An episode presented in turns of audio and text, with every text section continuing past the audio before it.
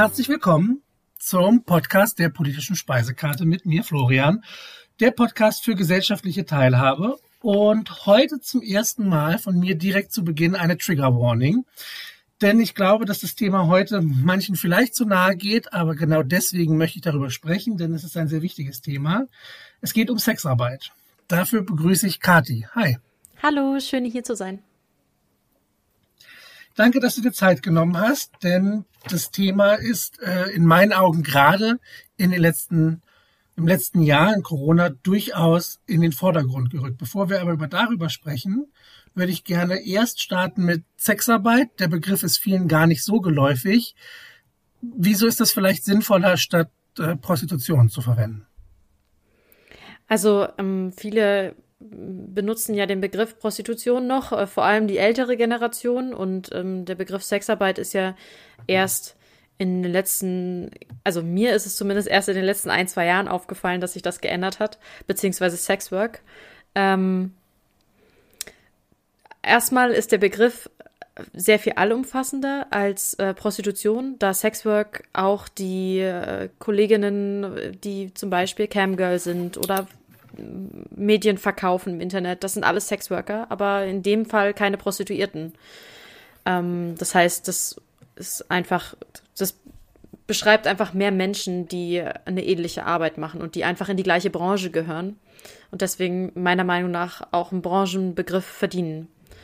Ähm, zweitmal ist es wichtig, äh, einen neuen Begriff zu verwenden, da Prostitution dermaßen negativ konnotiert ist, ähm, dass es jetzt einfach an der Zeit war, einen neuen Begriff zu verwenden. Einer, der ähm, deutlicher ist, deutlicher ausdrückt, was es sein soll. Einer, der modern ist. Ähm, also ich benutze in meinem Sprachgebrauch ähm, Sexarbeit weniger als Sexwork zum Beispiel. Ähm, dadurch ist das ähm, auch international besser verständlich.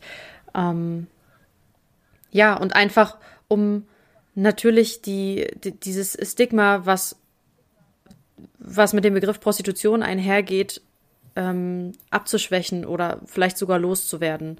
Das ist das eigentliche Ziel dahinter, würde ich mal so behaupten. Ähm, einfach damit das Ganze nicht mehr so dreckig im Mund sich anfühlt, wenn man es benutzt. Ja. Gerade letzte Woche im Podcast habe ich mit äh, Franka Welz aus dem ARD Hauptstadtstudio darüber gesprochen und die hat da klar appelliert, dass sie sich eine viel inklusivere Sprache wünscht. Da geht es ja in diese Richtung. Es ist ja aber ganz spannend. Ihr macht es ja nicht nur, also ihr sag ich, man, man sollte das nicht nur machen äh, für die Inklusion. Äh, beim Vorgespräch haben wir auch darüber gesprochen, dass auch äh, viel öfter Kunde statt zum Beispiel Freier verwendet wird. Also nicht nur für den Begriff der Arbeit, sondern auch für die Menschen, die involviert sind. Ja, also ich bin mir gerade nicht ganz so sicher, wo der Begriff Freier herkommt. Hört sich an wie ein äh, Mittelalterbegriff, wo ein äh, Mann in äh, schillernder Rüstung äh, mit seinem Handschuh angekommen ist, äh, vor den König getreten ist und seinen Handschuh davor geworfen hat. Ich halte, was weiß ich, die Hand um die Prinzessin an. Ich bin ein Freier, so. Ich so denke, okay, das ist maximal altmodisch. Aber, also, ich kann ja nur aus dem Bereich sprechen, in dem ich auch arbeite. Ähm, ich finde den Begriff Freier genauso negativ besetzt wie Prostitution. Ähm, es ist einfach angenehmer, modernere Begriffe zu verwenden, die äh, der Arbeit auch entsprechen. Ich biete ja eine Dienstleistung an, genauso wie, was weiß ich, Friseure oder eine Massagetherapie oder alle anderen Dienstleistungen. ähm, und da sind die, die Kunden, die kommen, eben auch immer Kunden oder Klienten, je nachdem, ob das ein Abonnementverhältnis ist oder nicht, aber ähm, auf gar keinen Fall freier. Also, das, ich finde das so. In meinem Fall ist es lächerlich, weil ein Freier hört sich an, als ob er nur Sex will. Aber das ist es ja nicht. Also ich biete hauptsächlich eben auch andere Dinge an, außerhalb von der direkten Penetration, um die es halt nun mal niemandem geht. So, also mir zumindest nicht in meiner Branche. Ähm, ich, ich weiß, dass es da den Kolleginnen äh, vielleicht in den ähm, Prostitutionsstätten, oh Gott, jetzt habe ich den Begriff ja selber benutzt, ähm, oder ähm, ich weiß nicht, oder auf der Straße oder in ihren Wohnungen, ob das da vielleicht besser passt oder ob denen das besser passt, aber mir passt es auf jeden Fall gar nicht. Also bei mir sträubt sich alles, wenn, alles, wenn ich diesen Begriff benutze. Wie reagierst du darauf, wenn es jetzt Kritik gibt und die würden jetzt zum Beispiel argumentieren, wenn du dein, äh, die Menschen halt dort als Kunden oder ähm, Klienten bezeichnest, dass das die Intimität und die Erotik von Sex quasi abschwächt und verflacht, weil das eben jetzt plötzlich nicht mehr was Intimes ist, sondern so eine Dienstleistung. Ja, es war ja vorher genau das Gleiche, was es jetzt auch ist. Also die, die Dienstleistung an sich hat sich ja nicht geändert. Und ähm, ich muss auch sagen, wenn ich den Begriff Kunde benutze, dann ist das zwar vielleicht ein bisschen unerotischer in mancher Augen, aber auch sehr viel professioneller. Und ich betreibe nun mal eine Profession. Ich mache das nicht nebenher. Ich mache das nicht, weil ich, ähm, weil ich sonst nichts zu essen habe oder so. Also ich mache das, weil ich, weil ich das gerne mache. Und, ähm, und das soll auch ernst genommen werden, wie jeder, wie jeder andere Beruf auch. Und da es ein ernstzunehmender Beruf ist, hat es auch ernstzunehmende Begriffe äh, verdient. Das ist meine Meinung dazu. Wie geht's dir damit, wenn Menschen das kritisieren, indem sie das eben absprechen und sagen, Sexarbeit kann zum Beispiel niemals selbstbestimmt sein? Also erstmal versuche ich äh, ruhig zu bleiben. Weil das natürlich das erste, also wenn ich das das erste Mal höre, höre äh, werde ich wahrscheinlich die Augen verdrehen oder tief einatmen. ähm, ich muss erstmal schauen, woher, woher diese, diese Anwandlung, die der andere hat, kommt. Ähm, Manchmal einfach nur, weil man es nicht besser weiß. Ähm, das ist die sanfteste Form davon. Dann versucht man natürlich äh, eine Argumentationskette aufzubauen und zu erklären, was man macht. Ähm, und das dementsprechend darzustellen. Wenn das allerdings von den Leuten kommt, die sowieso äh, in keinster Weise von ihrem Platz wegrücken würden, ähm, also in dem Sinne Extremisten, dann äh, ist es völlig egal, was ich mache. Also dann kann ich es ignorieren oder mich streiten oder ähm, es versuchen vernünftig zu erklären. Ich würde ja an die eh nicht rankommen. Äh, in, in keiner Version. Das heißt, ich kann mir meine Energie sparen und die einfach versuchen zu ignorieren. Und ähm, wichtig ist es aber natürlich, äh, wenn die zu laut werden, auch was gegen zu sagen, weil äh, ne, der, der Klügere muss nicht immer still sein, weil dann regieren irgendwann die Dummen die Welt, wenn man still ist. Oh Gott, das habe ich immer gehasst, ne? wenn man sagt, der Klügere gibt nach. Ja, und dann kriegen die ihren Willen und werden positiv verstärkt in dem, was sie getan haben. Ja, aber man muss nicht auf alles anspringen, was gesagt wird. Also nur, äh, weil jetzt zwei Leute ankommen und sagen, äh, ich sehe das also nicht so, also das ist eine Unterdrückung der Frau, alles, was Sex angeht. Das ist ja, geht ja von, das geht ja von äh, Prostitution ist Unterdrückung der Frau bis hin zu, sobald eine Frau penetriert wird, ist das Unterdrückung der Frau. Also jeglicher Sex, egal ob einvernehmlich oder nicht oder wie auch immer. Wirklich jetzt? Ja, ja, solche Leute. Sowas ja, gab letztens sogar ein Interview, ähm, ach, verdammt, ich weiß gar nicht mehr, wo das war. Das äh, war, glaube ich, sogar im ZDF oder so, wo die, wo Leni Breimeyer auch eingeladen war und ähm, einige andere und da mussten die, je nachdem, ob sie der Aussage zugestimmt haben, die die Moderatorin getätigt hat, einen Schritt nach vorne machen oder einen Schritt nach hinten, wenn sie es abgelehnt haben. Und da war eine bei, da habe ich auch gedacht, ey, was ist mit der? also ich glaube, die hat das Gefühl, dass wenn ich Sex haben möchte mit meinem Freund oder so, also unabhängig von Sexarbeit, dass das schon ein antifeministischer Akt ist, oder? Keine Ahnung. Es geht auf jeden Fall sehr extrem. wow, ja. das habe ich, also das krass. Ähm, ja, vielleicht äh, hilft uns das ein bisschen, wenn wir drüber das so entdecken wollen. Ich fand das ganz spannend mit der Professionalisierung. Da würde ich gerne mhm. später noch drauf eingehen. Aber vielleicht äh, magst du uns ein bisschen darüber erzählen, wie du überhaupt da reingekommen bist? Schließlich ähm, greifen wir vielleicht schon vor. Noch ist äh, Sexarbeit keine Ausbildung. Wie kommt man da, wie kommt man da ran? Ich glaube nicht, dass du wahrscheinlich einen Flyer irgendwo gesehen hast, gesagt hast, oh, das probiere ich mal. Also ich kenne viele, bei denen das so war. Die haben einfach eine Werbung gesehen oder so oder haben halt mit irgendjemandem drüber gesprochen, haben sich dann selber informiert und haben dann einfach gestartet. Ähm, ich bin da eher so reingerutscht. ähm, eine Freundin von mir hat das gemacht und äh, die konnte das zu dem Zeitpunkt dann nicht annehmen, den Kunden, den sie äh, normalerweise immer angenommen hat, also ein Stammkunde von ihr. Und hat dann gesagt, Mensch, möchtest du das nicht machen? Und dann habe ich gesagt, oh, ja klar, wieso denn nicht? so aus Spaß. Und äh, paar Tage später äh, war ich dann auf meinem ersten Escort-Date. und das war so genial, dass ich es einfach weitergemacht habe, einfach weil es irre viel Spaß gemacht hat. Ähm, wichtig dazu zu sagen ist, äh, dass ich zu dem Zeitpunkt sehr gut verdient habe. Und ich hatte das absolut nicht nötig. Ähm, und ja, das ist eigentlich auch schon der beste Beweis dafür, dass ich es gemacht habe und weitergemacht habe, auch äh, weil, weil ich das einfach so fantastisch fand. Alles daran. Meine erste Nachfrage.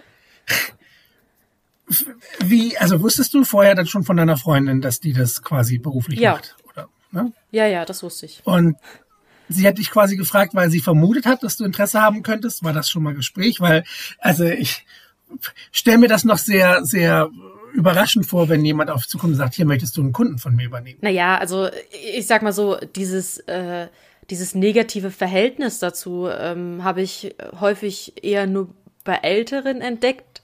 Und äh, ich bin ja noch keine 30.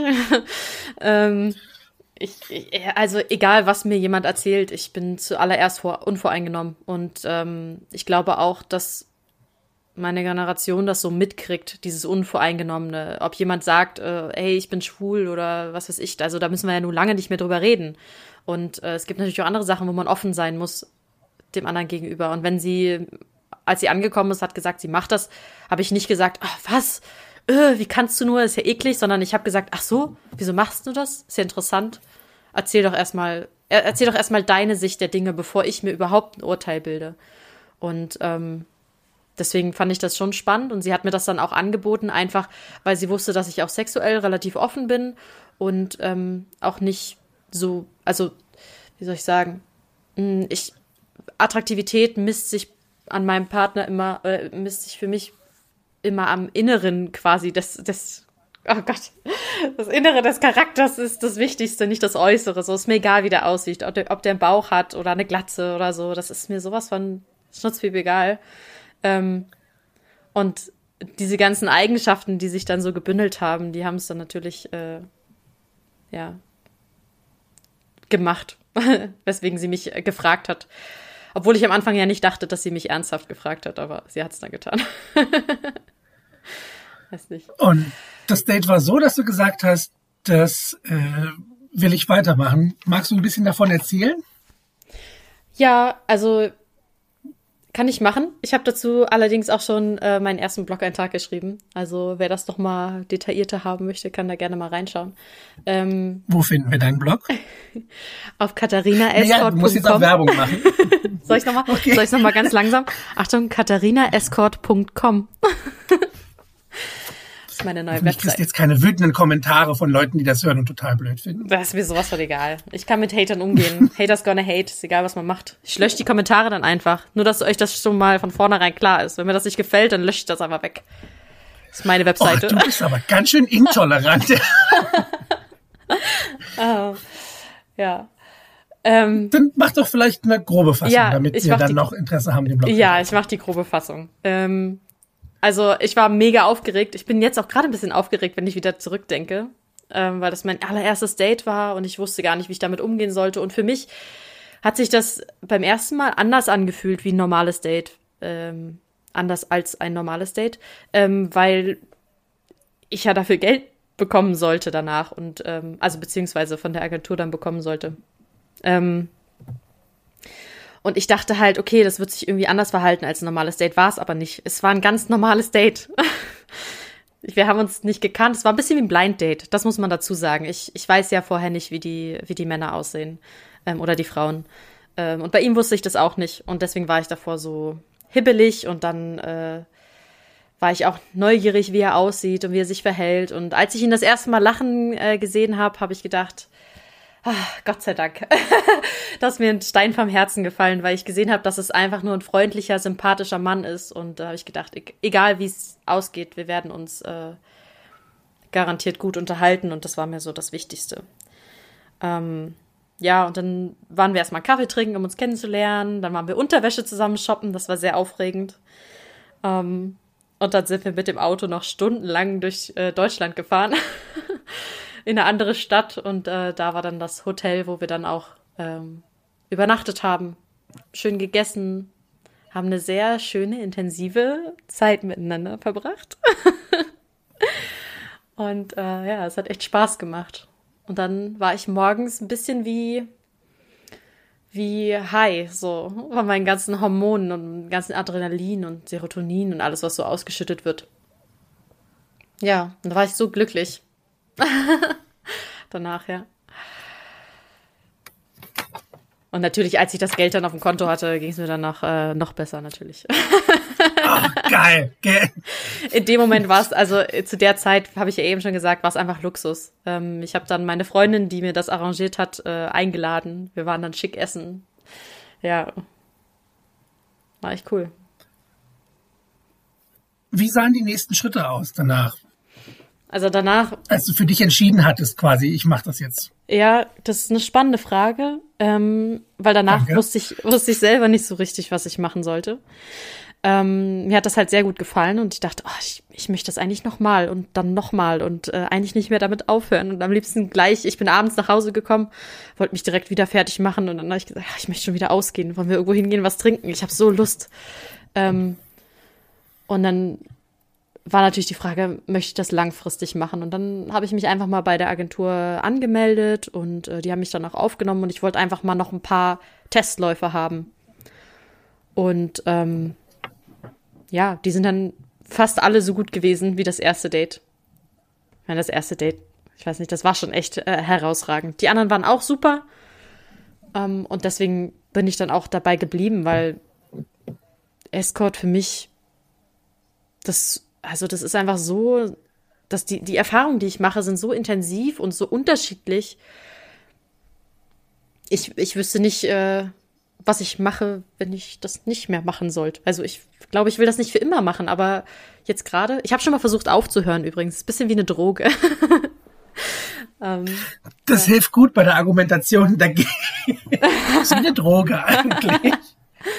Ja, die Droge, aber nicht nach dem das Geld. Ach, pff ähm, die Droge danach begehrt zu werden und ähm, schöne Abende zu verbringen und einfach jemandem auch Zuneigung zu geben, weil er das gerne möchte. Also es sind ja, meine Kunden sind ja hauptsächlich Männer, die jetzt nicht einfach nur auf einen schnellen Stich mal vorbeikommen oder so, ähm, sondern einfach Menschen, die entweder zu wenig Zeit oder zu wenig Aufmerksamkeit bekommen vom Leben und die dann einfach von dem ganzen missgünstigen Alltag mal eine kleine Pause brauchen. Und dann bin ich da und ähm, gebe gerne ein bisschen Zuneigung und Intimität ab, weil ich davon sehr viel in mir drin habe.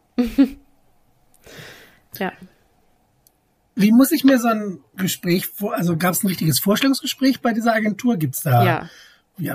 Schwellen, die du genommen hast? Das würde mich sehr interessieren.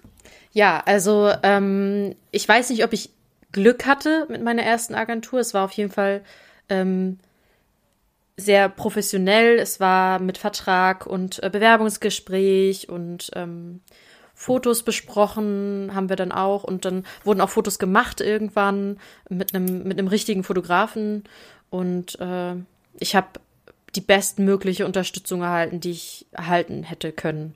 Ähm, und da gehört nicht nur die Abwicklung dazu von dem ganzen finanziellen, bla bla, organisatorischen, sondern auch, dass die Agenturchefin ähm, sich um meine Bedürfnisse danach und davor gekümmert hat. Also ich bin von einem Date gekommen und sie hat sofort angerufen und hat gefragt, ist alles okay? Wie geht's dir? Wie war's? Erzähl doch mal ein bisschen. Also normalerweise benutzt man den Begriff eigentlich nur im BDSM, aber ähm, sie hat halt Aftercare betrieben ähm, was mhm. einfach für das Seelenheil Heil gut ist, weil ich glaube, ähm, dass der Moment, wo man dann auch Geld bekommt vom Kunden, das ist, äh, glaube ich, ein Scheidemoment, wo man sich, äh, wo man sich für sich entscheidet, ob man das kann oder ob man das nicht kann. Oder ob das zu krass ist, ähm, direkt dafür bezahlt zu werden. Ähm, und ich denke aber, sie hat das total super gemacht. Ich weiß aber nicht, ob alle Agenturen so gut sind. Also ich habe schon von ein paar Agenturen gehört, die nicht so gut sind. Also man sollte da so ein bisschen auf seinen Bauch hören, wenn man, wenn man sowas vorhat. Auch, wie, wie gut man mit den Menschen klarkommt, mit denen man dort telefoniert. Ja. ja. Oder trifft. Jetzt, äh, okay, wie gesagt, über die Professionalisierung möchte ich auf jeden Fall noch sprechen, aber vorher würde ich mich gerne, äh, würde ich noch nachhaken. Jetzt war es ja, du hast gesagt, du bist eine super offene Person und das war wahrscheinlich dann auch leichter für deine Freundin, dir das zu erzählen. Wie gehst du denn damit um? Also auf der einen Seite hast du das deiner Familie gesagt und wie haben die reagiert? Vielleicht erstmal das. Ja, das ist, ja, ähm, meine, also ich habe es erstmal für mich behalten. Klar, nur die Freundin, die mich dann eben auch, ne, mit der ich dann zusammen gewohnt habe und die mir das dann auch vermittelt hat, äh, der habe ich das erzählt und mit der konnte ich auch über alles reden.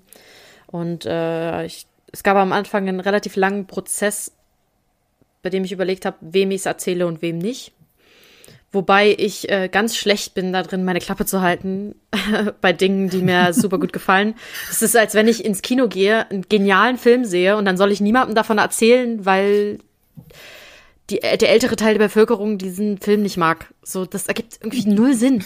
Ähm, deswegen konnte ich meine Klappe nicht halten und habe es natürlich äh, meinen Freunden erzählt. Und das wurden dann immer mehr. Und irgendwann bin ich dann so offen damit umgegangen, dass ich gesagt habe, ach, pff, wenn das jemand fragt, dann sage ich das einfach. Also so im Fluss so. Übrigens, das mache ich hauptberuflich und nebenberuflich bin ich halt Escort und dies, das. Ähm, und meine Freunde gingen da alle sehr offen und vor allem neugierig damit um. Also ist auch schön, dass sie viele Fragen gestellt haben und so. Und ja, meiner Familie habe ich super spät erzählt. Ähm, tatsächlich erst letztes Jahr. ähm, das war auch eigentlich nicht geplant. Das ist ein bisschen, naja, sch schwierig zu erklären. Auf jeden Fall musste ich es dann irgendwie erzählen, weil ich sagen musste, womit ich mein Geld verdiene. Und äh, ja, und das war natürlich ein, ein ziemlich großer Schritt, den ich da gemacht habe. Aber meine Familie steht immer hinter mir, egal was ich mache. Und solange ich glücklich bin, und das ist für meine Eltern vor allem wichtig, ähm, dass ich glücklich bin, äh, dann kann ich machen, was ich möchte. Und ob das, äh, und wenn ich sage, ich liebe das auf dem Straßenstrich zu stehen, oder, und wenn ich sage, ich möchte jetzt in Kanada in einer Holzhütte wohnen und ähm, ein halbes Jahr lang niemanden sehen, dann würden die sagen, wenn du glücklich bist, dann mach das. Wir unterstützen dich, egal wobei. Und so war das in dem Fall jetzt auch. Ja. Das klingt, äh, ich möchte was sagen, traumhaft, wenn man solchen Rückhalt verspürt, ne? wenn man dann eben auch ja in einem Umfeld aufwächst, das einem sowas letztlich ermöglicht. Ne? Wenn ich gezwungen bin, eng zu denken und im Kleinen zu bleiben, dann fällt es mir natürlich auch schwerer, sich so eine Persönlichkeit zu entwickeln, da überhaupt drauf einzugehen. Ich glaube, die Persönlichkeitsentwicklung ist auch was, was mir äh, beigebracht worden ist. Ähm, also dieses Offensein, über den Tellerrand schauen und ähm, quasi das Motto Stillstand ist tot. Also jeder, der offen und neugierig ist, ähm, entwickelt sich und Entwicklung ist einfach nur mal das höchste Ziel im Leben. Und das haben mir meine Eltern so beigebracht, deswegen bin ich wahrscheinlich auch in die Wissenschaft gegangen dann. Ähm, und sie leben das halt auch, was sich darin gezeigt hat, dass sie offen dem gegenüber waren, was ich ihnen erzählt habe. Wegen meinem Job. Natürlich war das am Anfang auch schwierig, das zu verdauen. Ne? Das muss man schon mal als Eltern so hinnehmen. Aber letztendlich, da ich so offen damit umgehe und so fröhlich bin, das zu tun, ist es, fällt es denen, glaube ich, einfach, das hinzunehmen. Ja. Vielleicht ist es müßig, darüber zu, nachzudenken, aber wie wäre, also hast du schon mal darüber nachgedacht, wie es gewesen wäre, wenn deine Eltern gesagt hätten, das geht nicht? Ja, was sollen sie denn? Also ja, hab ich natürlich also, vorher, aber was sollen sie denn machen? Also was sollen sie mich rausschmeißen? Geht ja nicht. Ich wohne ja schon alleine. Also letztendlich äh, denke ich mir so, wenn meine Eltern mich nicht so akzeptieren, wie ich bin, weil das ist ein Teil von mir, dann, tja, dann ist es nicht mein Fehler. also ja. Das ist, glaube ich, für viele ganz wichtig. Also ich äh, kenne es aus, aus anderen Bereichen, aber dass man vielleicht äh, denkt, das ist jetzt irgendwie nicht approved, ne, dass meine Eltern oder Familienmitglieder das blöd finden. Aber du hast natürlich völlig recht. Ich muss es halt machen, wenn ich das gerne möchte. Es hilft halt nichts. So, ne? aber es ist natürlich wahrscheinlich für viele durchaus ein Hinderungsgrund, sich in eine bestimmte Richtung zu entwickeln, weil sie da sich eingeengt fühlen. Ja, ja, natürlich. Und deswegen habe ich es ja auch meinen Eltern lange nicht gesagt, weil ich natürlich Angst auch vor der Reaktion hatte. Ne? Ähm, das ist ganz klar. Und ähm, meine Großeltern wissen das zum Beispiel noch nicht, aber das kommt jetzt. Ich bin nächstes Wochenende äh, bei meinen Großeltern. Ich war lange genug jetzt in Quarantäne. Ich kann da jetzt hinfahren mit dem Auto. Und ähm, ja, da werde ich es denen erzählen müssen. bin jetzt schon ein bisschen aufgeregt, weil das nochmal eine ganz andere Generation. Ja, die sind jetzt Mitte 70 und äh, ja, bin ich, bin ich gespannt, was dabei rauskommt. Und ich glaube aber auch, dass meine Familie reflektiert genug ist, um zu sagen, auch wenn sie es nicht mögen und mir sagen, dass sie es nicht mögen, würden sie mich als Person trotzdem nicht abstoßen. Also, das ist halt das nur mein ist Job. Sehr reflektiert. Ja. Das ist sehr reflektiert. Ja. Ja, und das habe ich auch Schön. so gelernt. Und ich glaube, deswegen gehe ich auch mit anderen Menschen so um. Ja. Und ich glaube auch, dass jeder ein Stück weit äh, so ein bisschen reflektierter an die Sache rangehen sollte. Als einfach nur schwarz und weiß. Ja. Du hast das Stichwort jetzt doch gerade schon genannt. Du warst in Quarantäne. Wie hat sich das denn, ne, wie hat sich die aktuelle Lage beruflich für dich ausgewirkt? Entschuldige, dass ich da so einen selbstgefälligen Laut mal von mir geben musste.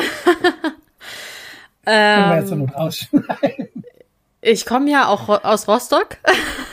Ah, den, den Laut kannst du ruhig drin lassen. Das ist äh, ganz gut. Der gilt denen, der gilt denen, die das zu verantworten haben.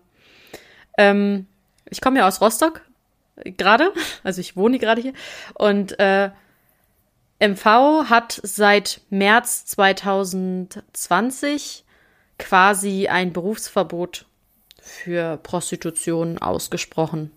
Und trotz der Öffnung im Sommer für alle anderen Branchen, Berufszweige, Massage, Kosmetik etc., mussten wir uns das Recht auf Ausübung unseres Berufs ähm, gerichtlich einfordern, ähm, einklagen. Und das hat dann auch für zwei Tage gehalten. Dann wurde die Corona-Schutzverordnung wieder geändert und dann war es wieder verboten. Ähm, ja, das war nicht im ganzen Land so, aber das war in MV so. Und äh, wichtig ist, und das habe ich auch heute erst wieder auf Twitter gelesen, ähm, wichtig ist, dass mit der Öffnung der anderen Branchen jetzt dann irgendwann im Sommer hoffentlich, toi toi toi, wir klopfen auf Holz, ähm, dass der, die Sexarbeiter, äh, die Sexarbeiterbranche mitgeöffnet wird. Also ich, ich würde, ich, ich finde es halt äh, verantwortungslos, ähm, Kontaktsportarten, äh, Massagesalons und Spas und äh, wie auch immer zu, zu öffnen und erlauben, aber Sexarbeit nicht. Also das ergibt einfach logisch keinen Sinn. Auch infektionsschutzmäßig logisch keinen Sinn. Weil die genau das gleiche machen wie wir. Und ich könnte meinen Job sogar mit Maske machen. Kosmetikerinnen zum Beispiel könnten das nicht. Nichts gegen Kosmetiker, um Gottes Willen. Ich will jetzt nicht gegen andere Berufe schießen. Nur, dass ich das mal miteinander vergleiche. Also, wenn sie aufmachen, dann für alle. Und das haben sie bisher nicht gemacht. Und das war sauschwer das letzte Jahr. Und ich weiß, dass viele Kolleginnen äh, wirklich strugglen, ähm, was ihr Einkommen angeht. Ähm, nicht alle machen das nebenberuflich und haben noch einen Hauptjob. Ähm, es gibt einige, die machen das hauptberuflich. Ich mache das jetzt gerade auch hauptberuflich seit kurzem. Und ähm, man ist eben darauf angewiesen. Und einige bekommen die äh, Hilfen, die Corona-Hilfen nicht ausgezahlt aus irgendwelchen, was weiß ich, regierungsorganisatorischen Gründen, bürokratisch, äh, keine Ahnung, Defizite, die wir da haben. Ähm, und dann sitzt man da und muss Miete bezahlen, kriegt halt kein Geld, weil wir dürfen nicht arbeiten und Geld kriegen wir auch nicht vom Staat. Also was sollen wir tun?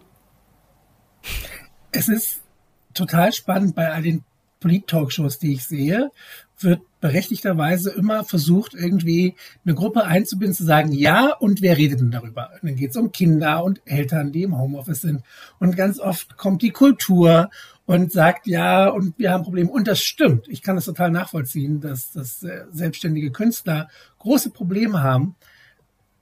Der Berufszweig der Sexworker äh, den sehe ich nicht im Fernsehen. Natürlich nicht. Die sagen, Sex ist Sünde. Ist schon ganz spannend. ja. wenn wir jetzt aufmachen, wie die Gesellschaft zum Thema Sex steht, dann können wir quasi die ganze Nacht durch ja. miteinander reden, weil das einfach äh, da noch viele Defizite hat. Aber äh, ich verstehe halt nicht, nur weil einige Leute das nicht gut finden, warum uns das auch abgesprochen wird. Ich kann doch machen, was ich will. Ich gehe den, ich gehe doch nicht an Türen klopfen und sag, hallo, möchtest du mit mir schlafen? So, das mache ich doch nicht. Wenn die Leute da keinen Bock drauf haben, dann gehen sie einfach nicht auf diese Webseiten und fertig. So. Das ist halt ganz spannend. Wir haben im Vorgespräch ja so ein Stück auch darüber gesprochen, wie wir uns immer als sehr offene Gesellschaft loben und wahrnehmen wollen. Und äh, dann gibt's doch viele Bereiche und die haben oft einfach mit Sex zu tun. Das gilt das gleiche für äh, weibliche Brustwarzen im Fernsehen zeigen. Ja. Das ist nicht okay. Zu bestimmten Zeiten männliche Brustwarzen überhaupt kein Problem. So und da sind wir so offen und dann heißt doch, oh nee nee nee nee, das ist nicht denkbar. Ja, hm. aber kann ich, ich deine Frustration verstehen. ich kann es nur noch mal sagen. Ähm, ich in meiner, also meine Freunde, also meine Generation, die meine Mitschüler, ähm, Kommilitonen, wie auch immer, bei denen kenne ich das nicht. Da sind vielleicht, das ist vielleicht einer von 100, der das so sagen würde. Vielleicht nur viel, viel weniger auch vielleicht noch. Ähm, und das ist eben, das kommt noch aus den alten Generationen, die jetzt einfach noch, sage ich mal, das Sagen haben und in, äh, in den wichtigen Positionen sitzen, die sowas entscheiden dürfen. Ähm, ich habe ein bisschen die Hoffnung, dass, äh, wenn wir quasi nachrücken, ähm, dass das dann tatsächlich offener wird, so wie wir das auch gern hätten von der Gesellschaft. Verstehe nicht, warum man sich da so gegen sperren muss. Ich meine, das äh, sagt wahrscheinlich jede Generation von sich jede auch im ach, 1700 noch was hätten sie wahrscheinlich hätten die Jungen wahrscheinlich auch gesagt, oh, die Alten, die sind so unmodern und die sind so prüde und ähm, spießig und die Alten haben, haben dann gesagt, oh, die Jungen, die sind so chaotisch und ähm, benehmen sich nicht und so. Und das haben sie wahrscheinlich im 12. Jahrhundert schon gesagt und sagen sie im 21. Jahrhundert immer noch. Ich weiß, dass das für Sprache auf jeden Fall stimmt. Sprache ist immer von der älteren Generation, dass die Jungen sprechen wie äh, der Abfall ja. schlechthin. Und das ist total der Verfall und katastrophal, was da eigentlich passiert.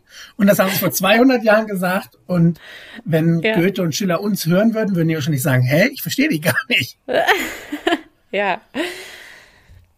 Ja, das ist immer so. Und das ist halt nicht nur bei Sprache so. Das ist eigentlich überall so. Und äh, man sagt immer selber von sich, ah, wenn ich alt bin, dann möchte ich nicht so sein. Ich möchte offen sein und neugierig, egal ob ich 80 bin oder 50 oder whatever.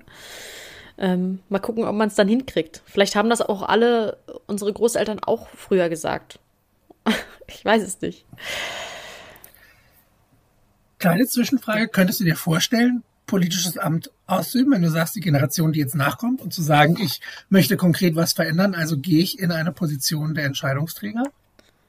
Also ich persönlich nicht. Ich weiß, dass es dafür ganz viele Menschen gibt, die sich jetzt schon engagieren und ganz tolle Arbeit leisten ich glaube, ich hätte dafür den Nerv nicht, muss ich ganz ehrlich sagen. Ich habe höchsten Respekt vor den Leuten, die in solchen Positionen sind.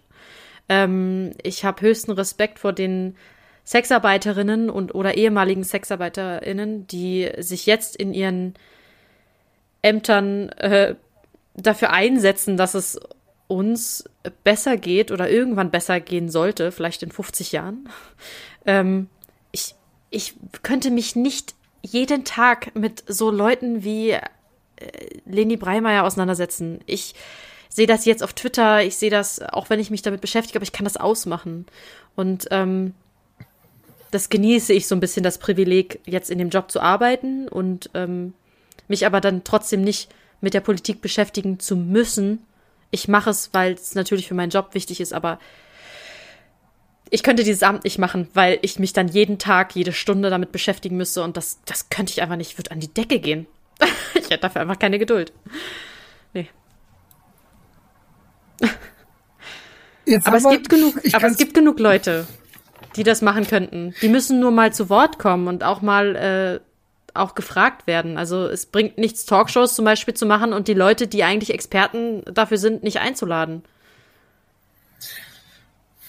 Das haben wir letztens im WDR gesehen, wie man sehr gut Talkshows machen kann, ohne betroffene Menschen einzuladen.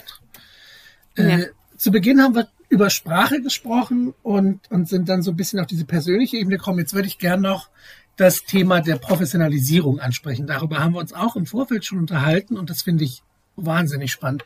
Vielleicht magst du einfach mal einen Überblick geben, wie stellst du dir denn ähm, ja den Beruf der SexarbeiterInnen vor in der Zukunft? Wohin sollten wir uns entwickeln? Also ich denke, dass wir in Zukunft eventuell ein bisschen mh, mm, flexibler mit der Berufsgestaltung umgehen sollten. Ähm, ich glaube, dass die Kurse, die jetzt schon existieren, um Sexarbeiter zu fördern, ähm, definitiv mehr, ähm, mehr Aufmerksamkeit zuteil werden. Oh Gott, diesen Satz. Ich habe den letztes Mal schon verhauen. den letzten Mal versucht zu schreiben, habe ich ihn komplett wieder gelöscht. Ähm, es gibt, ich fange nochmal vorne an, es gibt Kurse, die jetzt schon für Sexarbeiter da sind. Und ähm, viele wissen nicht, dass sich Sexarbeiter auch ähm, sich selbst fördern und, und ähm, wie soll ich sagen, sich weiterbilden und äh, das ich brauche keine Ausbildung an sich für, einen für, für einen Sexarbeiter. Da hatten wir letztes Mal drüber gesprochen. Das ist ein bisschen das Problem. Ich habe seitdem ein bisschen was gelesen und letztendlich ist es nicht so wichtig wie beim Friseur oder sowas eine Ausbildung zu machen, weil man ja ganz schwierig jetzt äh, am Menschen Sex beibringen kann in der Ausbildung. Wie will man das umsetzen? Das geht einfach nicht. Ähm, was man beibringen kann, ist Menschenverständnis und ähm, natürlich auch die bürokratische Seite daran. Aber auch Technisches. Ähm, wenn ich jetzt sage, ich biete BDSM an, dann kann ich zu BDSM-Kursen gehen, zu Domina-Kursen oder zu, ähm, ja, was weiß ich. Und davon gibt es einfach schon mal ganz, ganz viele.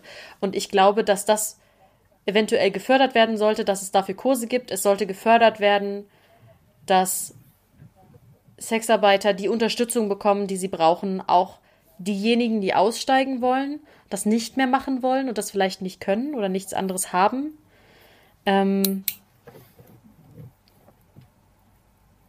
ja, einfach, ich, ich glaube auch, dass diese, das, das Stigma, was über allem steht, dieses, kann ich Damoklesschwert sagen, so ein bisschen? Wir hoffen ja, dass es nicht runterfällt, aber es ist ja irgendwie da, also diese dunkle Bedrohung im Hintergrund.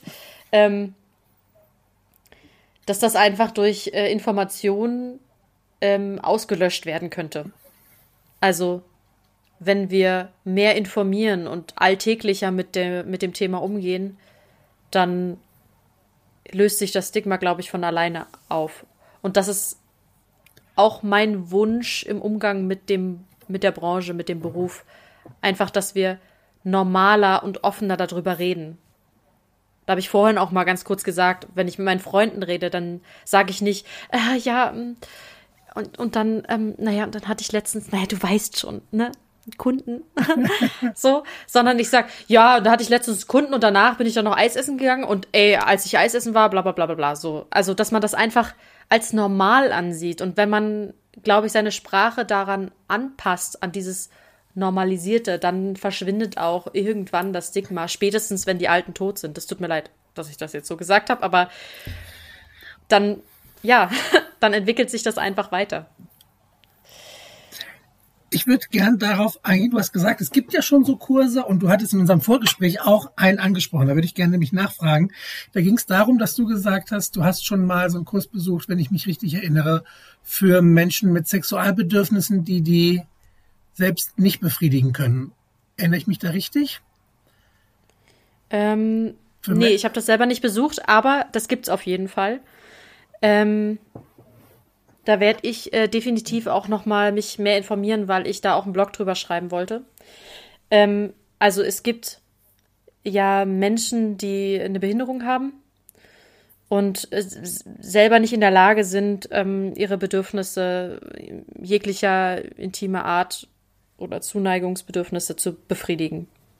Und äh, dafür gibt es auch Kurse für SexarbeiterInnen, die in Anspruch genommen werden können, um eben solche Leute auch zu bedienen, sage ich jetzt einfach mal.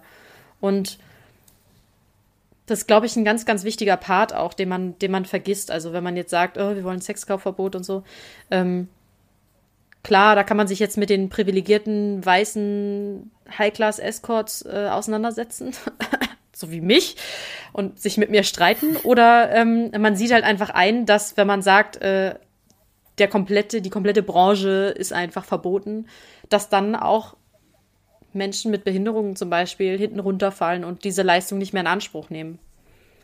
Und ähm, soweit ich das äh, weiß, sind diese Leute, also die, also weiß nicht, Menschen mit Behinderung äh, eben auch, wenn die im Heim sind oder so, sehr viel entspannter, nachdem sie diese Leistung in Anspruch genommen haben.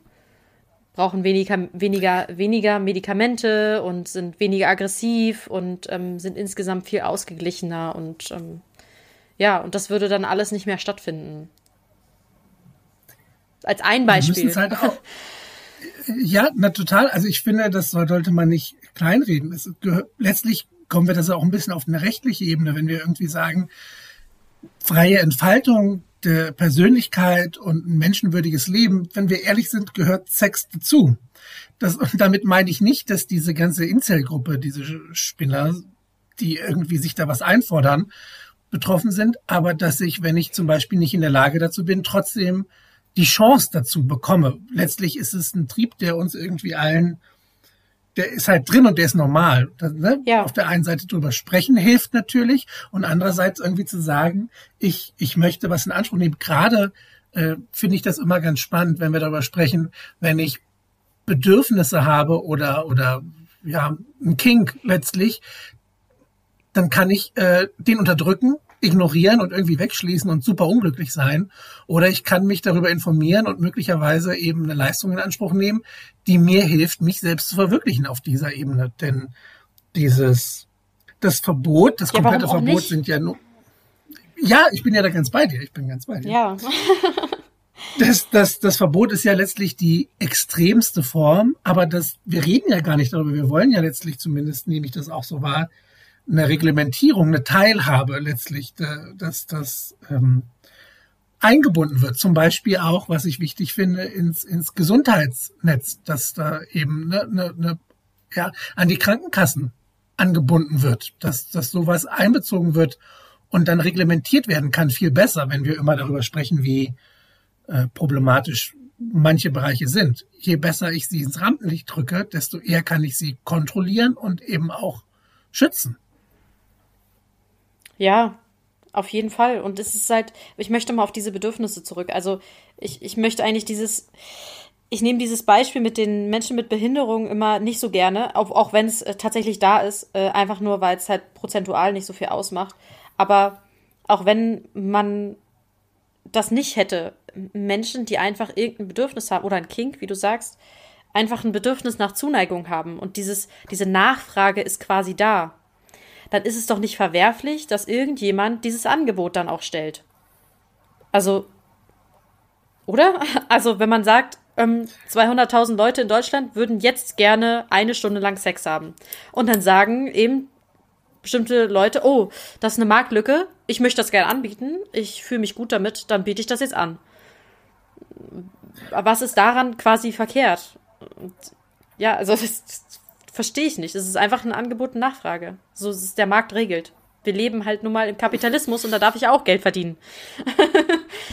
was ich vermarkte, ist meine ja. Entscheidung. Ich entscheide über meinen Körper und ich entscheide, dass ich das anbiete es muss nicht nur der Kapitalismus sein, wenn ich sage, der Markt regelt das, da bin ich natürlich bei dir. Es müsstest du eigentlich die ganzen liberalen Menschen erwischen. Aber wie gesagt, auch in anderen Wirtschaftsformen, wenn ich sage, es geht um eine Bedürfnisbefriedigung, das, das sollte uns zustehen, diese Möglichkeit zu haben. Da bin ich ganz bei dir. Ich, es ist, vermute ich, letztlich immer noch ein Unwohlsein bestimmter Menschen, die das halt, die sich das nicht vorstellen wollen, nicht vorstellen können und dann eben sagen, äh, nee, das ist eklig, das will ich nicht, darüber will ich nicht reden.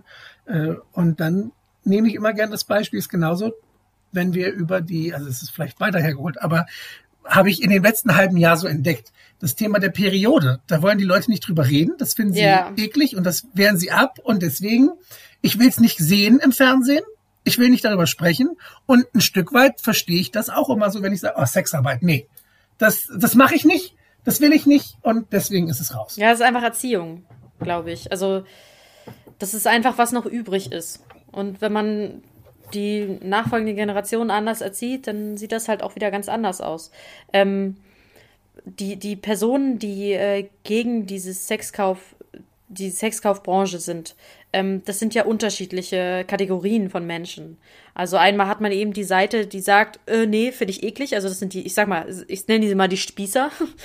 ähm, liebevoll, Spießer. ähm, und die andere Seite sind natürlich die, die sagen, ähm, wir müssen das verbieten, weil eben ein, ein großer Schwarzmarktteil dazugehört. Also viele Frauen machen das eben unter Zwang. Und ähm, das ist, das ist jetzt quasi die andere Seite, die, die, die uns gefährlich wird tatsächlich, ähm, unserer Branche.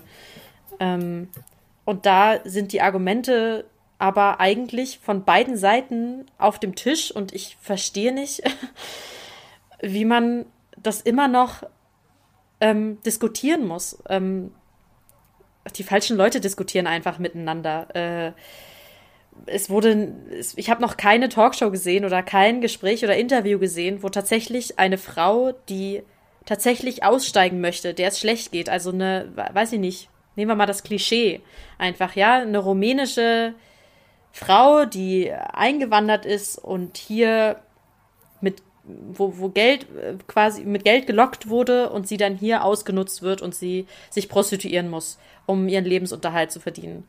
Warum haben wir solche Leute nicht vor der Kamera? Muss man ja das Gesicht nicht zeigen, aber warum darf die sich da nicht ausdrücken und sagen, was sie möchte, was sie sich wünschen würde? Ähm, weiß ich nicht. Also klar ist es schwierig zu machen, aber irgendjemand wird sich doch wohl finden. Ähm, keine Ahnung, aber äh, die, die Branche zu verbieten, wird diese Branche ja nicht auslöschen. Nur, dass wir es dann nicht mehr sehen. Aber nur, weil wir den Dreck unter den Teppich kehren, ist der Dreck immer noch da das Problem ist, wenn der Dreck irgendwann darunter zu viel wird, stolpern wir über den Teppich, weil der nämlich eine Kuhle kriegt. So. Allein historisch ist es halt Blödsinn. Es gibt genug Beispiele. Also ich meine, Prostitutionssexarbeit war lange Zeit verboten. Und hat das dazu geführt, dass jetzt das nicht mehr in Anspruch genommen wird, dass es nicht mehr angeboten wird? Nein, in den USA haben sie vor 100 Jahren versucht, Alkoholkonsum zu verbieten. Hat das funktioniert? Nein, weil natürlich das eben nicht auf die Probleme eingeht. Wir sind uns einig, dass wir niemanden wollen, der gezwungen ist, das zu machen. Aber erst wenn ich Einstiegsmöglichkeiten habe, wie möglicherweise eine professionelle Ausbildung und Fortbildung und Möglichkeiten habe, eben zum Beispiel ins Gesundheitssystem einzusteigen, nur dann kann ich diesen Menschen auch helfen.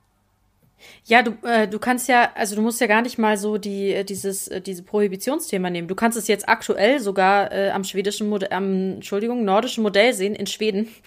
Ähm, da ist äh, Sexkauf, da haben wir das nordische Modell und äh, es findet trotzdem weiter Prostitution statt.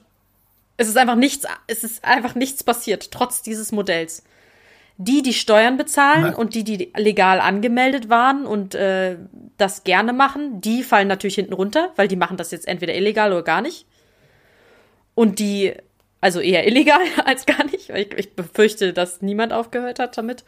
Ähm, und die Frauen, die eigentlich damit geschützt werden sollen, also die, die ausgebeutet werden, die machen es trotzdem weiterhin.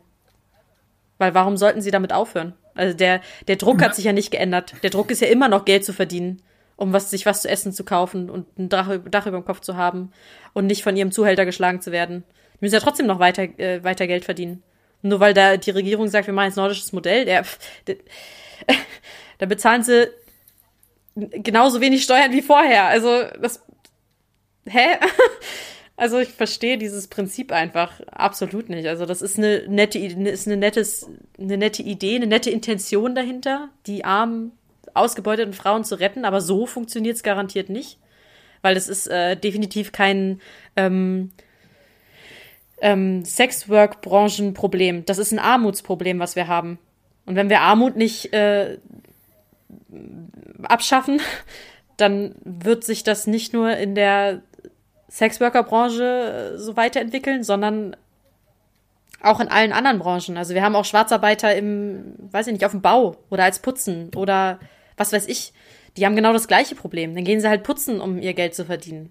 Also, also das ist kein, das ist kein Sexarbeiterproblem, was hier angegangen werden soll. So schön die Vorstellung oder so utopisch die Vorstellung auch ist äh, von den Sexarbeitsgegnern, äh, das auslöschen zu wollen. Möchte ich auch gerne. Ich möchte auch, dass niemand mehr ausgebeutet wird auf der Welt. Aber das funktioniert nicht mit einer Kollektivstrafe, um nur die zu bestrafen, die es eigentlich äh, gerne machen und gut machen und Steuern bezahlen. Magst du das nordische Modell ganz kurz erklären für die, die vielleicht ah, nicht ja. wissen, was es ist? Klar, sorry. Ähm, also das nordische Modell ist jetzt, sag ich mal, kurz und knapp ähm, nicht die Bestrafung der Sexarbeiter, ähm, sondern also das Illegalisieren des Angebots, sondern das Illegalisieren der Nachfrage, also die Bestrafung des Freiers beziehungsweise des Kunden. Also wenn jemand jetzt äh, Sexarbeit in Anspruch nimmt, dann und das kommt raus, äh, dann wird der Kunde bestraft, aber die ähm, die Sexarbeiterin nicht. Das soll quasi so, wird also verschoben. Genau, genau. also ja. Die sich nicht nicht nicht mehr so ins Verdeckte letztlich begeben, sondern quasi offener damit umgehen, aber Genau. Okay. Ja, aber äh, das, also, das bringt halt nichts, weil wer keine Kunden hat, der, also, du nimmst den, den Frauen, die das Geld brauchen, um sich was zu essen zu holen, einfach nur noch die Kunden weg und was noch dazu kommt, sie machen es ja trotzdem weiter, habe ich ja gerade gesagt. Also sie, es passiert ja trotzdem weiter, aber sie können es nicht immer mehr bei der Polizei melden. Wenn die Frauen dann vergewaltigt werden, dann können sie nicht mal mehr zur Polizei gehen und sagen, ich wurde vergewaltigt, weil dann würden sie gleich sich einer illegalen Straftat äh, bezichtigen. Ähm, beziehungsweise wird dann kontrolliert, ob sie das weiterhin macht und dann werden die Kunden weggehen und dann kriegt man keine Kunden mehr. Das ist alles so ein Teufelskreis. Es ist alles miteinander verbunden. Und das, das ist so eine Milchmädchenrechnung, die da gemacht wird. Obwohl es Politik ist. Ich habe immer gedacht, Politik ist komplexer. weitsichtiger. Die, ich habe immer gedacht, Politik ist weitsichtiger. Das haben wir, glaube ich, im letzten Jahr gelernt, dass es da durchaus Defizite gibt. Ich weiß, was du meinst, weil das Problem ist, die, die Probleme und Sachverhalte bleiben komplex, so wie du sagst, wenn wir jetzt beim Thema Armut sind. Ja. Das, das ist nicht einfach auszulöschen, aber das Volk oder bestimmte Gruppen dürsten nach Lösungen und dann kommt's halt, ja. Hier bitteschön.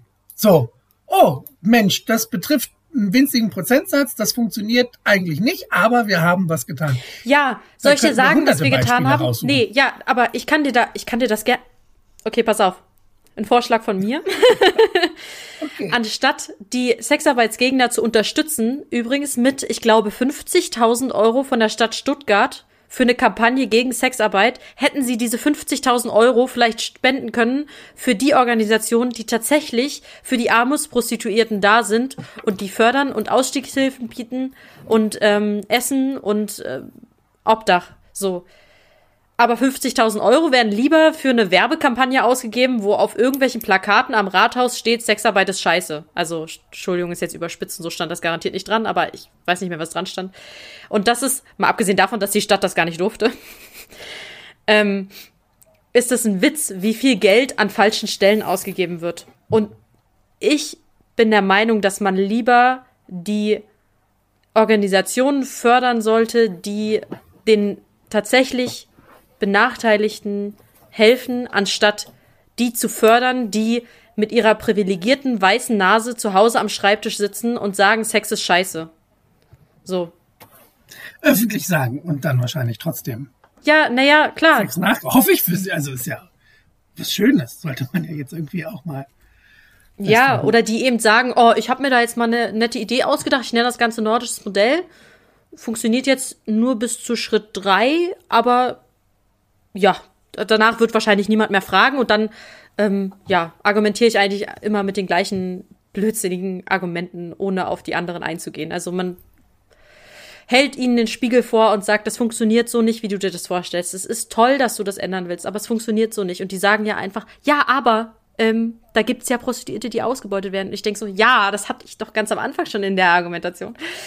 Ähm, ja, und denen wird dann Geld in den Rachen gesteckt und äh, die eigentlichen Organisationen, die richtig tolle Arbeit leisten, kriegen einfach viel zu wenig.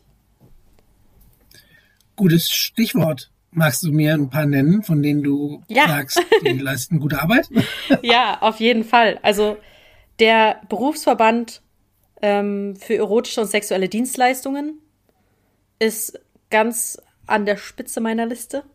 Ähm, die haben jetzt auch gerade eine Spendenaktion ähm, gegen das Sexkaufverbot. Ähm, wichtig ist jetzt auch noch zu sagen, KOK gegen Menschenhandel, ähm, die man benennen sollte, einfach weil das, äh, das Problem der Armutsprostitution ähm, an sich nichts mit Sexwork zu tun hat. Ähm, weil das sind ja keine Sexworker. Das sind Menschenhändler, die Menschen ausbeuten. Das sind einfach ausgebeutete Frauen, die zwar ihr Geld mit Sex verdienen in dem Sinne, aber das geht ja nicht in den legalen Sexarbeitsbereich. Wenn ich von Sexarbeit spreche, rede ich von legaler Sexarbeit. Und das heißt, der ganze Bereich des Menschenhandels und der illegalen Prostitution ist ja quasi keine Sexarbeit, weil illegal. Ähm, deswegen ganz wichtig beim KOK vorbeischauen äh, und da vielleicht auch mal sich informieren oder ein paar Euro lassen. Ähm, Thema Menschenhandel und Ausbeutung, Gewalt gegen Frauen und Männer kann man melden beim Weißen Ring. Das kennt aber, glaube ich, schon fast jeder. Also weißer Ring, weißer-ring.de. Da kann man auch anrufen, wenn man Probleme hat. Ähm, und genauso das Hilfetelefon. Und ich glaube, da kann man auch spenden. Die Links zu den Seiten setze ich auf jeden Fall Bitte. in die Show Notes, ja, genau. man das auch nachgucken kann. Ja, genau. genau. Das halte ich für einen sehr guten Abschluss, äh, wenn wir irgendwie auch mitnehmen wollen. Ich meine, wir haben jetzt über vieles uns beschwert und aufgeregt und das war, ich bin dir sehr dankbar, dass du so viel von dir erzählt hast, preisgegeben hast, damit wir ein bisschen einfach das vielleicht entzaubern können, klingt so märchenhaft, aber eben transparenter machen, was passiert eigentlich bei Sexarbeit, wie, wie sieht das dahinter aus, um eben wirklich Menschen zu Wort kommen zu lassen. Und zum Abschluss, wenn ihr was machen wollt, wie gesagt, setzt sich rein, dass ihr da auch äh, euch beteiligen könnt. Und das ist, wie gesagt, dann nicht mal nur immer Geld, sondern einfach auch vielleicht mit Menschen reden, offener miteinander umgehen, um das ja zu normalisieren und vor allem zu entkriminalisieren. Ja, Definitiv. Das wäre mein Appell. Hast du, noch ein, hast du noch ein Schlusswort, was du loswerden ähm, willst? Ja, man, man kann beim Berufsverband ähm, auch anrufen und fragen, wie man sonst helfen kann, wenn es nicht mit Geld ist. Und ja. uns allen hilft Information. Informiert euch bitte und wenn ihr diese Informationen habt, informiert bitte auch andere. Ja, fehlende Informationen ist absolut tödlich für gesellschaftlichen Umgang. Dem kann ich nur zustimmen. Dann vielen Dank, dass du dir Zeit genommen hast. Danke, dass ich hier sein durfte, Und auch wenn es ein bisschen wirr war manchmal. Ich glaube, wir haben sehr viel Wichtiges angesprochen. Ich bin sehr zufrieden. Vielen Dank. Und ähm, ja, vielleicht findet sich ja noch mal eine Gelegenheit, wenn wir bei einem anderen Thema sind oder tatsächlich über Maßnahmen sprechen, dann sind wir bestimmt auch noch mal in Kontakt. Ja, dann danke.